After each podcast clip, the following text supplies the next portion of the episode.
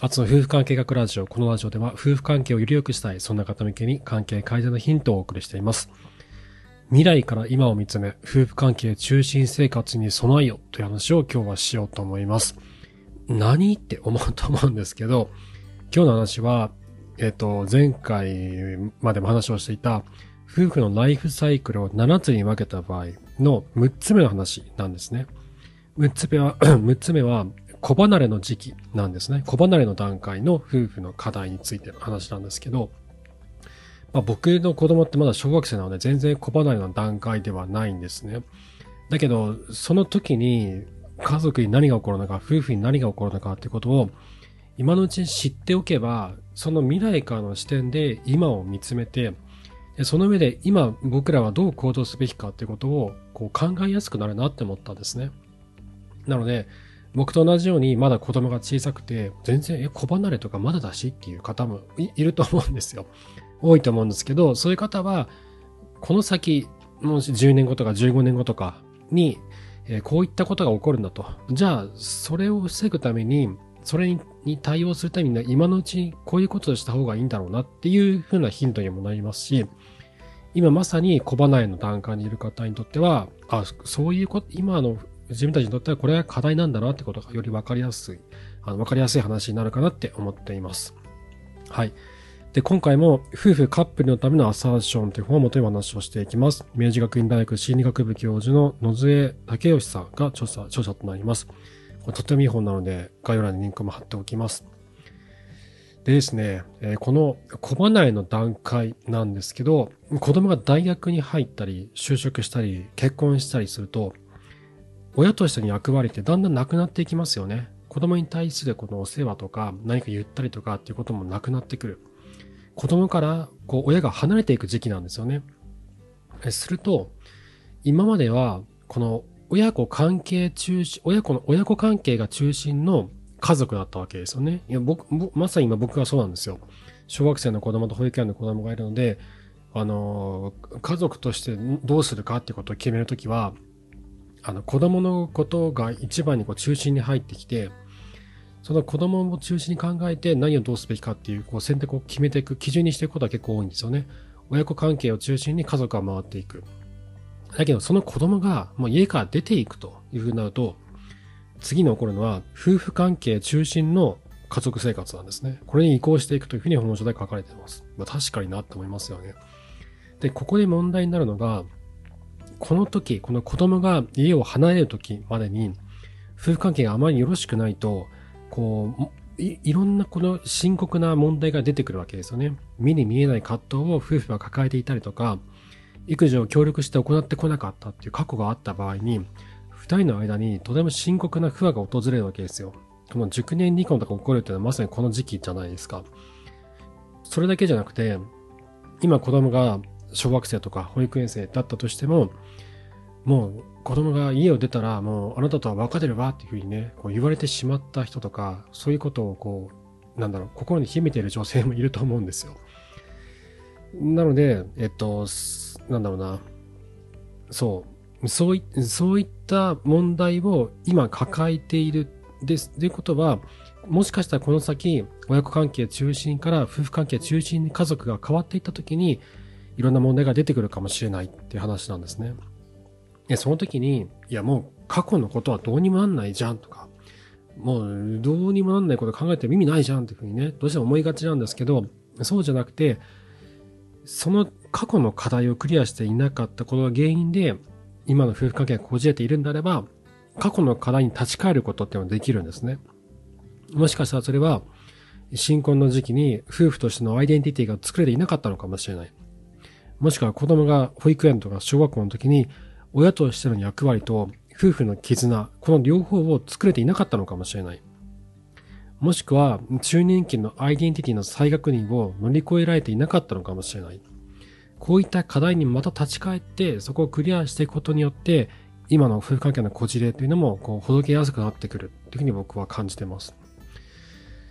で、えっと、この小離れの時期の話なんですけど、この子供が離れてしまった後に夫婦二人だけになるじゃないですか。でその時になんかなんかちょっとなんか言いづらいな、みたいな、なんかちょっと嫌だな、っていうふうにこうストレス感じる人も多いと思うんですよ。で、こういった話だけど、女性がストレスを感じるってケース多いじゃないですか。女性の方がこう、夫に対して不満を抱いてるんだけど、夫は全然気がついてないとか、やっと二人でこれから旅行に行けるな、みたいなことを言ってるんだけど、いや、私は、ま、あの、友達と普通に行くから、ああなた何？も、いや、もう離婚して、みたいな風になったりとか、するって話って結構多いですよね。もしくは、大人になった子供に対して、こう、無理やり、こう、ガンガン関わってくる親っていうのもいるんですよね。この、子供がいなくなったんだけど、この子供がね、結婚したりとかしたのに、そこに対して関わってきて、まあ、一体いつ子供作るんだとか、もうその住んでる場所、本当にそこでいいのかとか、家買わなくていいのかとか、買いなさいよとか、お金出すからっていうふうにね、ガンガン入ってきたりとか、あと、奥さんとうまくいってるのかとか、夫とうまくいってるのか、別れた方がいいんじゃないのか、そんな奴は、みたいな風にね、こう関わってくる人もいるわけですよ。で、これが何を生むかっていうと、夫婦関係、ふあのそ自分の子供たちの夫婦関係をこう悪くさせていくんですよね。で、ここで僕思ったのは、まさにこれって負の連鎖が起こってるなと思ったんですよ。自分たちの夫婦関係が良くなかった。だから、夫と向き合いたくない。妻と向き合いたくない。なので、もう離れてしまった子供にまだ執着してるんですよね。子供に執着して、子供に対して、あれこれこれこれこういろいろと言ってくると。それによって、その子供たちの夫婦関係が悪くなってくるっていうのは、親、親の、親世代の夫婦関係の悪さが子供たちにもこう、連鎖しちゃってるんですよ。引き継がれちゃってる。受け継がれちゃってるんですよ。これ本当に良くないなと思うんですよね。で、こういった問題が実際に起こってるという話が本書では書かれてますし、僕も見聞きしたことがあります。こういった話は。じゃあこの時、子供、子離れの段階における夫婦のあの発達課題とは何なのかというと、3つありますと。1つは子供を大人として尊重し、適切な距離を保つこと。2つ目は自分たちの老後について準備を始めること。3つ目は実家の親の介護や同居の問題への対応っていうふうに書かれてます。で、これに対してこう対処しようと思った時に必要なのって、こう自分一人ではどうにもならないことって多いじゃないですか。老後どうするのかとかね、その自分たちが年と、これからどんどん年をと重ねていくわけだけど、その時に住む場所は本当にここでいいのかとかね、施設に入ろうかとか、これからどうしようかとかっていうことって、あとこれからその病気にもなりやすくなってくるわけですよね。で、その時に誰がどうやって対応するのかとかね、病院どこ連れて行くのかとか、どこの病院、病院をあらかじめこう、ちゃんとピックアップしといて、こういうことが起こった時はこの病院、こういうことが起こった時この病院みたいにこう決めていく必要もあると思うんですよ。で、あと、実家の親の介護問題とかね、同居の問題とか、これも夫婦二人で乗り切っていく課題だと思うんですよね。でここで夫婦関係がこじれていると、相手に押し付け合ったりとか、相手の意見をね、全くこう受け入れなかったりとかして、全然話が前に進まないってことも起こってくると思うので、こういった課題に向き合うためには、その前の段階で、二人の絆を強くしていく必要があるんですよね。なので、前回も話をしたような、えー、子供が保育園の時とか、小学校の時とか、そういった時における発達課題をを順調にクリアしていく必要があるわけですね。でもしそれがクリアできていないまま子供が大きくなっていたならば、その当時の課にまた立ち返って、それをクリアしていくことによって、今の関係性はちょっとは改善できるようになってくるっていうことなんですね。で、これについては、この本がめちゃくちゃおすすめなので、僕この本についてこう何回も分けて解説してますけど、夫婦二人で一緒にこの本を読むとよりよく理解できると思うんですよ。夫婦二人でこの本を、夫婦カップルのためのアサーションっていう本を読んで、自分たちはこれができてるかなとか、あ、この時ここでつまずいてたかもしれないなとか、ってことをお互い認識して共有し合ったりとか、あとは、まあ自分の妻にちょっと言いづらいなとか、あ、これ俺できてなかったなとかっていうのって結構あると思うんですよ。妻に対して言いづらいなっていう時は、自分が、えっと、その課題をクリアしようとえっ、ー、と、夫婦生活の中で行動を変えていったりとか、こと、妻に対する言葉を変えていったりとか、っていうことはできると思うんですね。なので、今の自分たちがどのステージにいるのかっていう振り返りのためにも、本書を使って関係改善の、えっ、ー、と、なんだな、道を自分たちで作っていくっていうのはとても有効かなって思ってます。で、あとですね、この小離れの段階とか、今の自分よりも、この上の10年、10年後とか15年後とか、ね、それぐらいの先の未来の話って、正直ピンとこないじゃないですか。僕もそのピンとこないんですよ。自分たちは老後についてって言われてもピンとこないし、親の介護とか同居の問題っていうのは、だんだんだんだんこう、現実味を帯びて近づいてきてるなっていうのはわかるので、まあ、近づいてるなっていうのはわかるんですけど、ただ、そうは言っても、今年起こるとか、来年起こるとかって話ではないわけなんですよね。すると、じゃあどうしたらいいのかなとか、どういう気持ちでいたらいいのかって分かりづらいじゃないですか。で、この時に僕が参考にしてるのは、自分の一回り上の世代の方の発信をこうチェックするっていうのを僕はやってるんですね。で、具体的に言うと、ブライチャーっていう英会話スクールがあって、僕もそこ、あの、オンラインで授業を受けてるんですけど、そこの代表の松井博さんって方がいらっしゃるんですね。で、この方、ああの、アップル、あの iPhone のアップル本社、アメリカの本社でシニアマネージャーを務めた方で、この方が書いているノートと、あと、ボイシーを僕、購読してて、ノートはね、あの、ま、有料マガジンなんで、ボイシーは無料で聞けるんですけど、これを僕すごい参考にしてるんですよ。その、松井さんは確かに今56歳で、お子さんが2人いらっしゃって、2人確かに22、3歳とかだったかな確かそれぐらい20代前半だったと思うんですよね。2人とも家を出て、えー、自分たちで暮らしているっていう段階なんですよ。で、親の介護の問題もあったりして、それに対応したりとかしてる。で、今の自分の、なんだろう、その15年後とかの話なんですよね。今、自分が15年後にどうなるか、何が起こるのかっていうことが、すごいリアリティを持ってあの体感できるんですよ。松井さんのボイシーを聞いてると。ノートもいいんですけど、特にボイシーが良くて、えっと、実際のその声で、こういったことが起こってくると。で、その時にこういうふうにこう、解決していくといいかもしれない。そして、自分はこういったことを後悔してるっていう話もこう赤裸々に話してくれるんですよね。で僕、3つおすすめの放送があって、2月12日の回、パートナーシップはどんな時に深まるかっていう回と、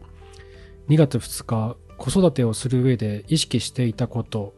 と、1月5日の心の穴の形を正確に理解したいっていう回は、これすごい良くて、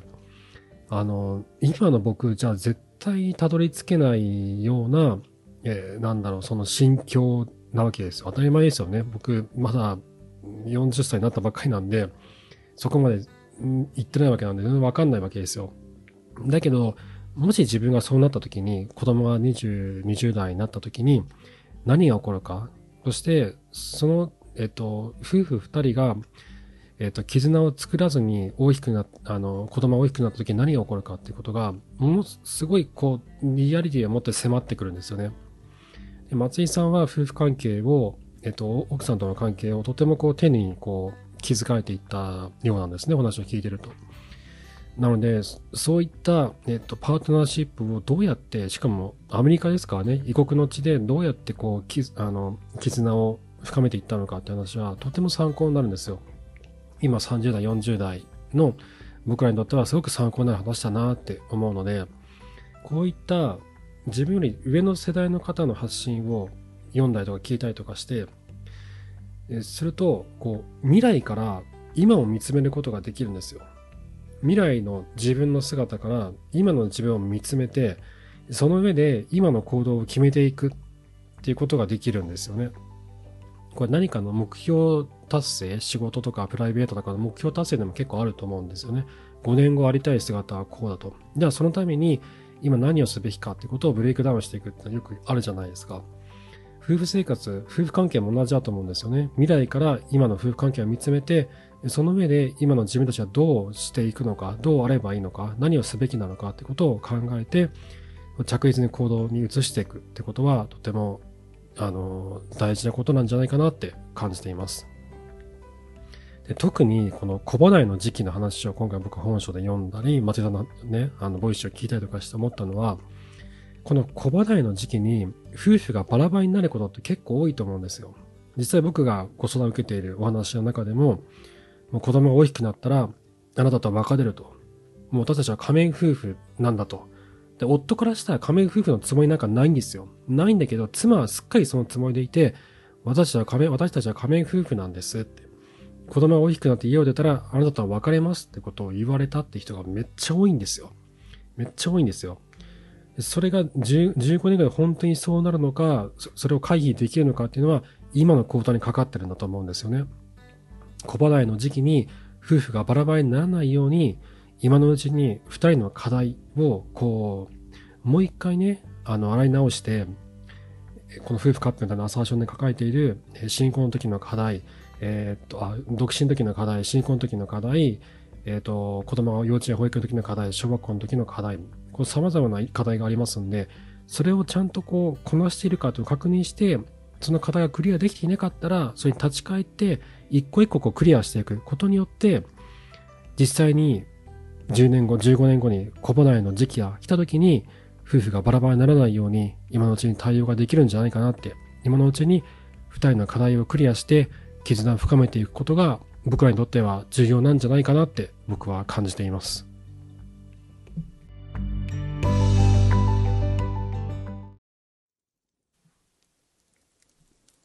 この間2月14日に書いたノートの記事があるんですけど、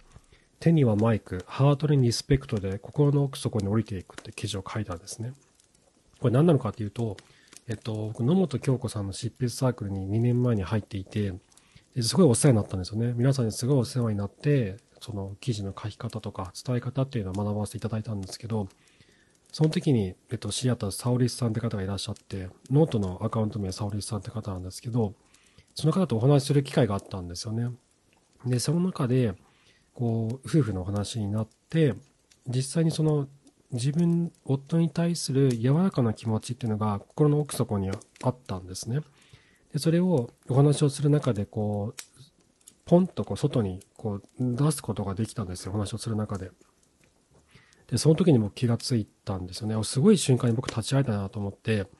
この人が、えっ、と、抱えているその柔らかな気持ちを外にこう出すことができた瞬間に立ち会えたのはすごく嬉しかったんですよね。で、これは一体何なんだろうというふうに考えて、えー、それについて書いた記事がそれなんですけど、要はですね、その自分の心の奥底にある感情って、特にパートナーに対する感情ってなかなか表現できないじゃないですか。本当は優しくしてほしいとか、えっ、ー、と、大切な、大切に扱ってほしいとか、えっ、ー、と、っていうね、柔らかな気持ちがあると思うんですよ。ポジティブな方向でも柔らかい気持ちが。だけど、過去の恨みがこう積み重なっていたりとか、なんかちょっとイライラすることがね、あったりとかっていうことがあると、そういった感情に邪魔されて、奥底に沈んでいる自分の本心に手が届かないと思うんですよ。これ僕もそれあるなと思ってて、どうしてもパートナーって距離が近いから、いろんな感情が渦巻きますよね。恨みとか、嫉妬とか、憧れとか、そういった感情がポジティブな方向に働けばいいんだけど、他人に対するように、ポジティブな方向にそういったネガティブなものも含めた上での感情を、えー、うまくこう使う、扱うことって難しいと思うんですよ。どうしてもその波に飲み込まれてしまって、負の感情の方に行ってしまう。そして、相手に対して怒るつもりじゃなかったのに怒ってしまったりとか、えー、イライラするつもりなかったのにイライラしてしまったりとか、当たるつもりなかったのに当たってしまったりとかっていうことってあると思うんですよ。パートナーだからこそ大事な気持ちを出しづらいってことがある。それは自分の中に渦巻いている、そういった感情が邪魔をするからだと思うんですね。それがあるから奥底にある、奥底にある自分の柔らかな感情まで手が届かないってことが起こるんだと思うんです。となると、自分じゃないその他者からのアプローチによってそこに届くことができるなと思ったんですよね。これがうまいのがきっと臨床心理士さんとかのカウンセラーさんなんだと思うんですよね。で、僕がお話してて気がついたのは、客観的な視線と相手に対するリスペクトが柔らかな気持ちを発見するんじゃないかなと思ったんですよ。自分、例えばね、その、話、話をしている方の気持ちに寄り添うことはもちろん大事じゃないですか。そこに寄り添って共感を示して言葉を引き出していくことがすごく大事なんだけど、そこにどうしてもこう、飲み込まれやすいと思うんですよね、多くの人は。その負の感情に飲み込まれてしまって、えっ、と、お互いにただこう愚痴を言い合うだけ、愚痴を言い合ってスッキリした、スッキリしたけどな何も解決してないな、みたいなことって結構あると思うんですよね。で、そうならないように、えっ、と、感情には寄り添うんだけど、だけどあくまでも客観的な視点を保ったままで分析していく気持ちを、こう、ツンツンとこうつついて引き出していくっていうアプローチは必要だなと思ったんですね。あと相手に対するリスペクトというのは、これは野本京子さんがボイシーでおっしゃってたんですけど、議論の前提は、おあのお互いに対するリスペクトだってことをおっしゃってたんですよ。これな、これ多分インクルーシブ教育か何かの話だったかなと思うんですけど、何かこう議論をするときに、えっと、相手のことをね、こうなんかちょっと舐めてかかっていたいとか、馬鹿にしていたいとかすると、んちゃんとした話し合いに、議論にならないんですよね。え、こうすればいいって言ってるじゃんとか、え、なんでお前そうなの？みたいな。はぁみたいな風にね、なったりとかしてしまう原因って、お互いに対するリスペクトがないからだと思うんですよ。リスペクトといっても、こう、敬うとか、尊あの尊敬するとかじゃなくて、相手のことをただ単純に大切に扱うっていうことだと思うんですよ。相手のことをこう、舐めてかかったりとか、えっと、馬鹿にしたりとかっていうんじゃなくて、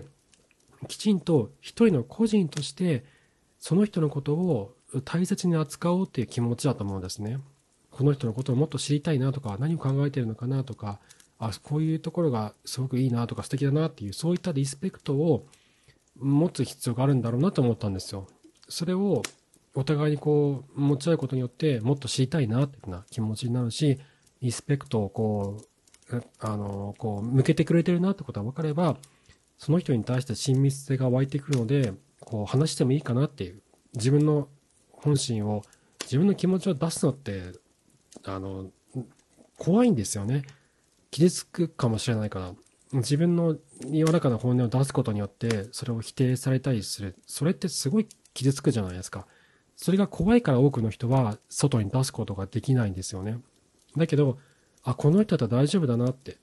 その親密性が担保してくれるんですよね。その傷をつけないお互いに、えっ、と、安全だよってことを担保してくれるんですよ。それは、お互いに対するリスペクトがそれを保証してくれるんだろうなと思うんですよね。そう。客観的な視点と相手に対するリスペクト、それが柔らかな気持ちを発見していくんじゃないかなって。で、これは誰か他者とのコミュニケーションとか、夫婦間のコミュニケーションにおいても有効なんじゃないかなって感じています。はい。もしよかったら記事の方も読んでみてください。はい。ということで、えー、今回も最後までありがとうございました。アツの夫婦関係学ラジオは毎週月曜、木曜朝5時配信です。えー、番組のご感想を募集しています。Spotify、Apple Podcast のコメント欄、もしくは Twitter などでも結構です。あつの夫婦関係ラジオとハッシュタグをつけていただければすぐに見に行きます。ご感想いただけるとすごいこう番組作りの参考になるし、何よりも僕自身が続ける原動力になるので、すごいいただけると、あの、嬉しいです。もう飛び上がって喜ぶぐらい嬉しいので、お待ちしています。あと今、女性向けに無料で相談をするというのをやってます。ちょっといつまでやるかわかんないですけど、この放送をしている段階でまだやってるはずです。えっと、これは、僕、夫婦関係に悩む男性の話を聞く機会が多いんですけど、男性側からだけじゃなくて、女性側からの、えっと、視点も手に入れたいなと思って、女性側が悩んでることっていうのを、こう、お聞きして、夫婦関係に関する改善方法の解像度を上げていって、いろんな角度からの視点を持てるようになりたいなと思ったんですね。で特に、夫に対して心を開けないといった女性のお話を聞きたいなと思っているので、私そういうとこあるわって方はぜひご連絡をください。こちら僕の研究目的も兼ねているので、えっ、と、お金をいただかずに無料でご相談に乗ります。内容は、そこから得られた気づきなどはノートやポッドキャストで発信していく場合もありますので、ご了承いただければと思います。あと、ノートのメンバーシップを使ってタイマスというのをやってます。これは、えっ、と、月に1回のズームとチャットでいつでも相談できるっていうものをやってまして、えっ、と、自分の場合、夫婦関係を改善するためにどうしたらいいのかっていうアドバイスをズームとチャットで行ってます。あと、夫婦関係を改善しようと思った時に、こう、一人ではモチベーションが続かなかったりするんですよね。もういいやって気になったりするんで、そうならないように一緒にこう寄り添っていくっていった側面もあったりします。真っ暗な暗闇の中でえどこに行ったかわからないと。そういう時に松明をこう、ボーッと灯して、一緒に出口まで歩んでいく。そんなイメージで松明という名前を付けています。えこちらご興味ある方は、えご連絡ください。概要欄にリンクを貼っておきます。はい。ということで、えー、また次回お会いしましょう。さようなら。